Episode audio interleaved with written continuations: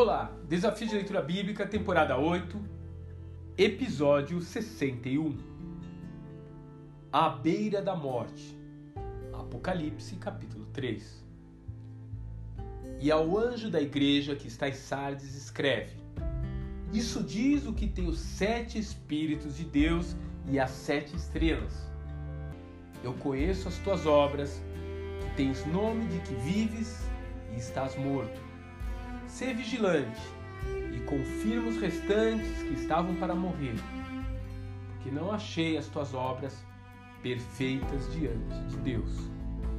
Apocalipse 3, versos 1 e 2. Um pouco mais ao sul de Tiatira, encontrava-se a cidade de Sardes, que havia sido a capital do reino da Lídia.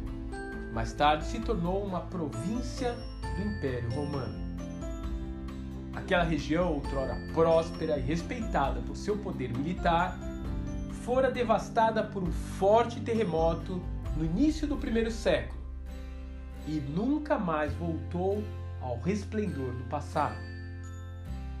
Seus momentos de glória agora faziam parte apenas da memória e da conversa nostálgica dos seus habitantes mais antigos.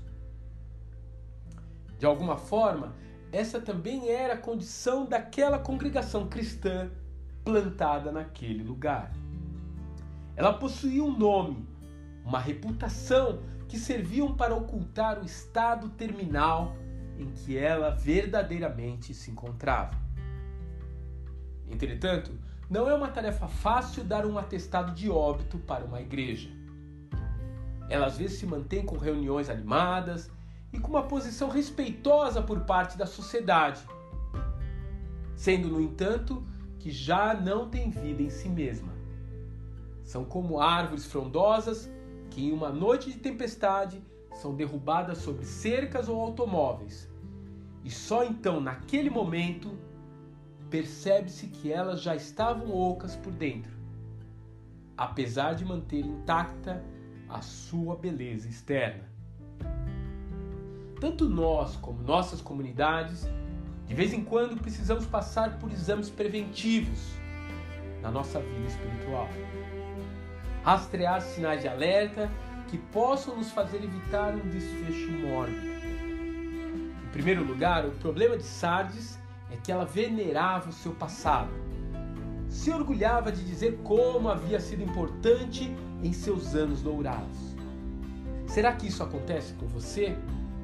Você fica suspirando por momentos de devoção do passado, mas não está buscando novas experiências espirituais no presente? Outro sintoma desses pacientes terminais: resistência a mudanças. Eles gostam de manter as coisas como sempre foram. A mesma equipe de louvor, a mesma dinâmica de culto. Você é assim? Mais preocupante ainda, eles consideram a sua própria vida espiritual satisfatória. Acredito que campanhas e conferências de avivamento são particularmente importantes para os novos na fé, não para eles que já estão há algum tempo na igreja. Finalmente, essas pessoas têm uma vida ocupada demais para se envolver com missões ou evangelismo. Sua participação se limita a encorajar aqueles que estão envolvidos nesses ministérios e, eventualmente, contribuem também para que eles continuem fazendo o seu papel. Sou sincero em dizer que às vezes me deparo com esses sintomas no meu dia a dia. E nesses momentos eu preciso me voltar para aquele que tem nas mãos o livro da vida. Eu preciso trazer a minha comunidade de fé para perto daquele que detém as sete estrelas e os sete castiçais.